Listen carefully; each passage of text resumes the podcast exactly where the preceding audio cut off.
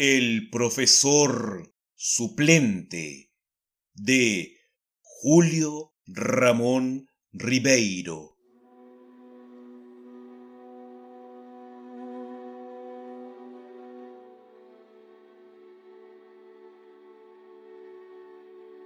Hacia el atardecer, cuando Matías y su mujer sorbían un triste té y se quejaban de la miseria de la clase media, de la necesidad de tener que andar siempre con la camisa limpia, del precio de los transportes, de los aumentos de la ley, en fin, de lo que hablan a la hora del crepúsculo los matrimonios pobres. Se escucharon en la puerta unos golpes estrepitosos y cuando la abrieron, irrumpió el doctor Valencia, bastón en mano, sofocado por el cuello duro. Mi querido Matías, vengo a darte una gran noticia. De ahora en adelante serás profesor. No me digas que no, espera. Como tengo que ausentarme unos meses del país, he decidido dejarte mis clases de historia en el colegio. No se trata de un gran puesto y los emolumentos no son grandiosos, pero es una magnífica ocasión para iniciarte en la enseñanza. Con el tiempo podrás conseguir otras horas de clase. Se te abrirán las puertas de otros colegios. ¿Quién sabe si podrás llegar a la universidad? eso depende de ti. Yo Siempre te he tenido una gran confianza. Es injusto que un hombre de tu calidad, un hombre ilustrado que ha cursado estudios superiores, tenga que ganarse la vida como un cobrador. No, señor, eso no está bien. Soy el primero en reconocerlo. Tu puesto está en el magisterio. No lo pienses dos veces. En el acto llamo al director para decirle que ya he encontrado un reemplazo. no hay tiempo que perder. Un taxi me espera en la puerta y... Abrázame, Matías. Dime que soy tu amigo. Antes de que Matías tuviera tiempo de emitir su opinión, el doctor Valencia había llamado al colegio, había hablado con el director, había abrazado por cuarta vez a su amigo y había partido como un celaje sin quitarse siquiera el sombrero. Durante unos minutos, Matías quedó pensativo, acariciando esa bella calva que hacía las delicias de los niños y el terror de las amas de casa. Con un gesto enérgico, impidió que su mujer intercalara un comentario y, silenciosamente, se acercó al aparador, se sirvió del oporto reservado a las visitas y lo paladeó sin prisa, luego de haberlo observado contra luz de la farola. Todo esto no me sorprende. dijo al fin. Un hombre de mi calidad no podía quedar sepultado en el olvido. Después de la cena, se encerró en el comedor, se hizo llevar una cafetera, desempolvó sus viejos textos de estudio y ordenó a su mujer que nadie lo interrumpiera, ni siquiera Baltasar y Luciano, sus colegas del trabajo con quienes acostumbraba reunirse por las noches para jugar a las cartas y hacer chistes procaces contra sus patrones de la oficina. A las 10 de la mañana, Matías abandonaba su departamento. La lección inaugural bien aprendida, rechazando con un poco de impaciencia la solicitud de su mujer quien lo seguía por el corredor de la quinta, quitándole las últimas pelucillas de su terno de ceremonia. No te olvides de poner la tarjeta en la puerta, recomendó Matías antes de partir. Que se lea bien. Matías Palomino, profesor de historia. En el camino, se entretuvo repasando mentalmente los párrafos de su lección. Durante la noche anterior no había podido evitar un temblorcito de gozo cuando, al designar a Luis XVI, había descubierto el epíteto de Hidra. El epíteto pertenecía al siglo XIX y había caído un poco en desuso, pero Matías, por su porte y sus lecturas, seguía perteneciendo al siglo XIX y su inteligencia, por donde se la mirara, era una inteligencia en desuso. Desde hacía doce años, cuando por dos veces consecutivas fue aplazado en el examen de bachillerato, no había vuelto a hojear un solo libro de estudios ni a someterse una sola cogitación al apetito un poco lánguido de su espíritu. Él siempre achacó sus fracasos académicos a la malevolencia del jurado y a esa especie de amnesia repentina que lo asaltaba sin remisión cada vez que tenía que poner en evidencia sus conocimientos.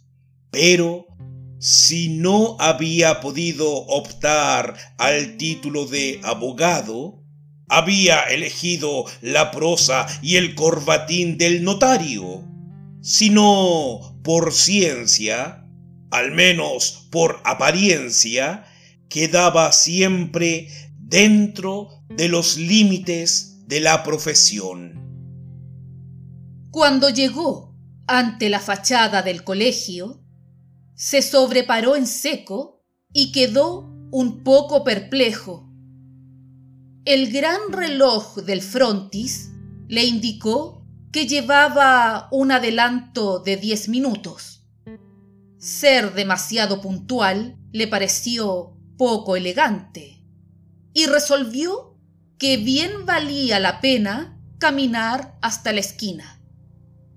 Al cruzar delante de la verja escolar, divisó un portero de semblante hosco que vigilaba la calzada, las manos cruzadas a la espalda.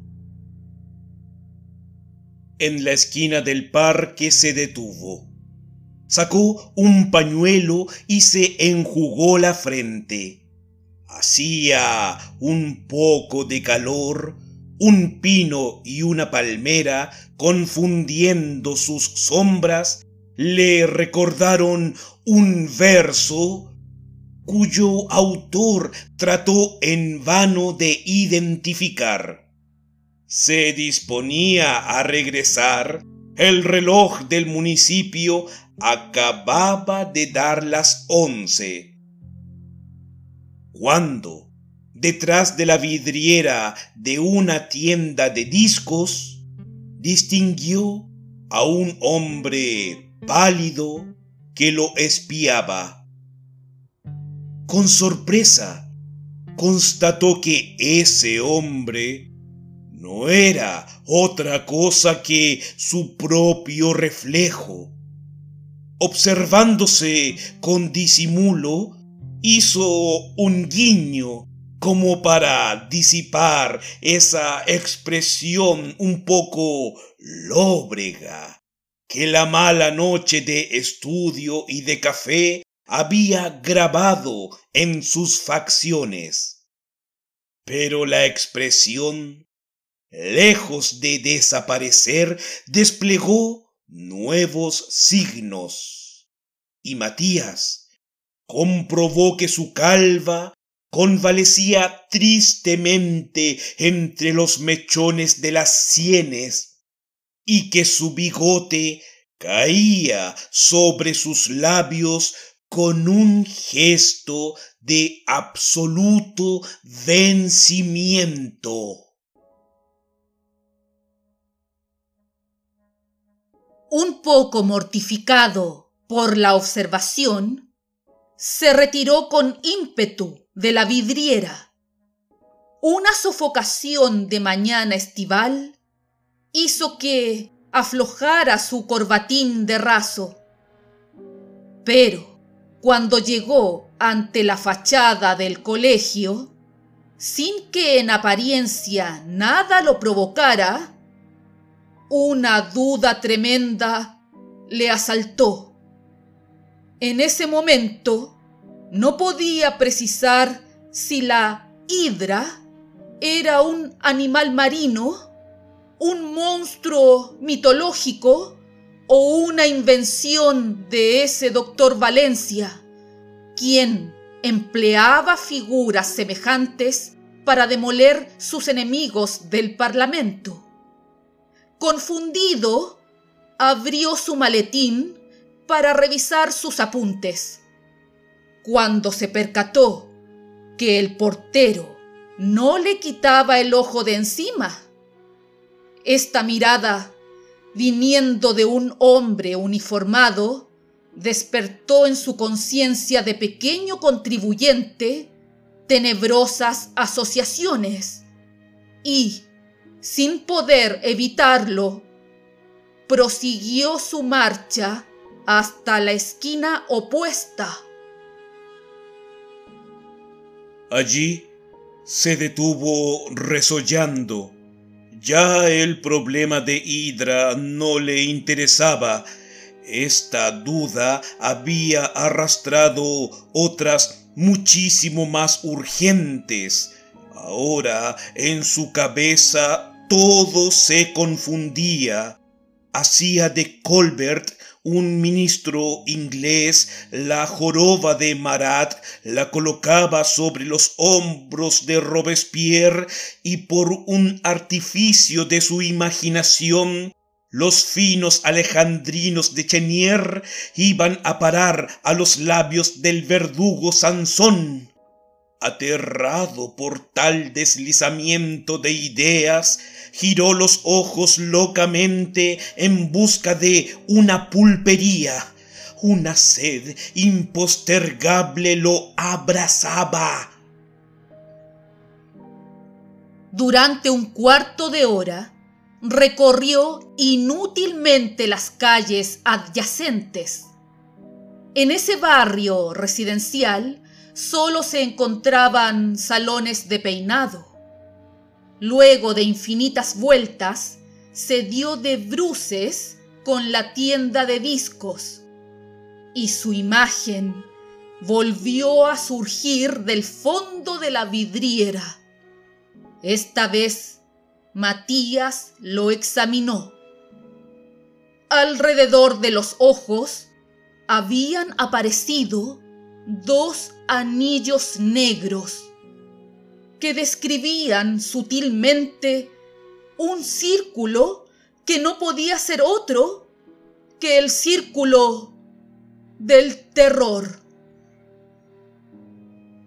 Desconcertado, se volvió y quedó contemplando el panorama del parque. El corazón le cabeceaba como un pájaro enjaulado, a pesar de que las agujas del reloj continuaban girando. Matías se mantuvo rígido, testarudamente ocupado en cosas insignificantes como en contar las ramas de un árbol y luego en descifrar las letras de un aviso comercial perdido en el follaje. Un campanazo parroquial lo hizo volver en sí. Matías se dio cuenta de que aún estaba en la hora. Echando mano a todas sus virtudes, incluso a aquellas virtudes equívocas como la terquedad, logró componer algo que podría ser una convicción y, ofuscado por tanto tiempo perdido, se lanzó al colegio. Con el movimiento aumentó el coraje. Al divisar la verja, asumió el aire profundo y atareado de un hombre de negocios se disponía a cruzarla cuando, al levantar la vista, distinguió al lado del portero a un cónclave de hombres canosos y ensotanados que lo espiaban, inquietos.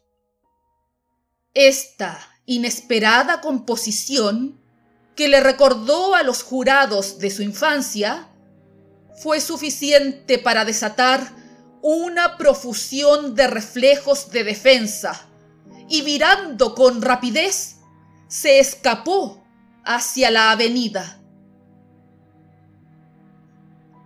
A los veinte pasos se dio cuenta de que alguien lo seguía. Una voz sonaba a sus espaldas. Era el portero. Por favor, eh, ¿No es usted el señor Palomino, el nuevo profesor de historia? Los hermanos lo están esperando. Matías se volvió rojo de ira. Yo soy un cobrador, contestó brutalmente como si hubiera sido víctima de alguna vergonzosa confusión.